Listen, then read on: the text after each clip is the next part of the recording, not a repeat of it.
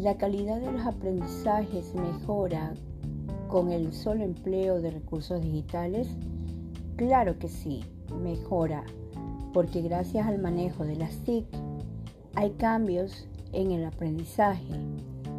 El conocimiento lo imparte el docente y este a su vez busca estrategias que puedan innovarse cada día en función del discente.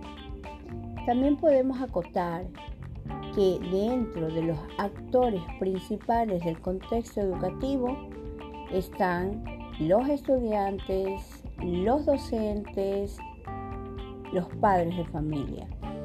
¿Y por qué debemos de hacerlo?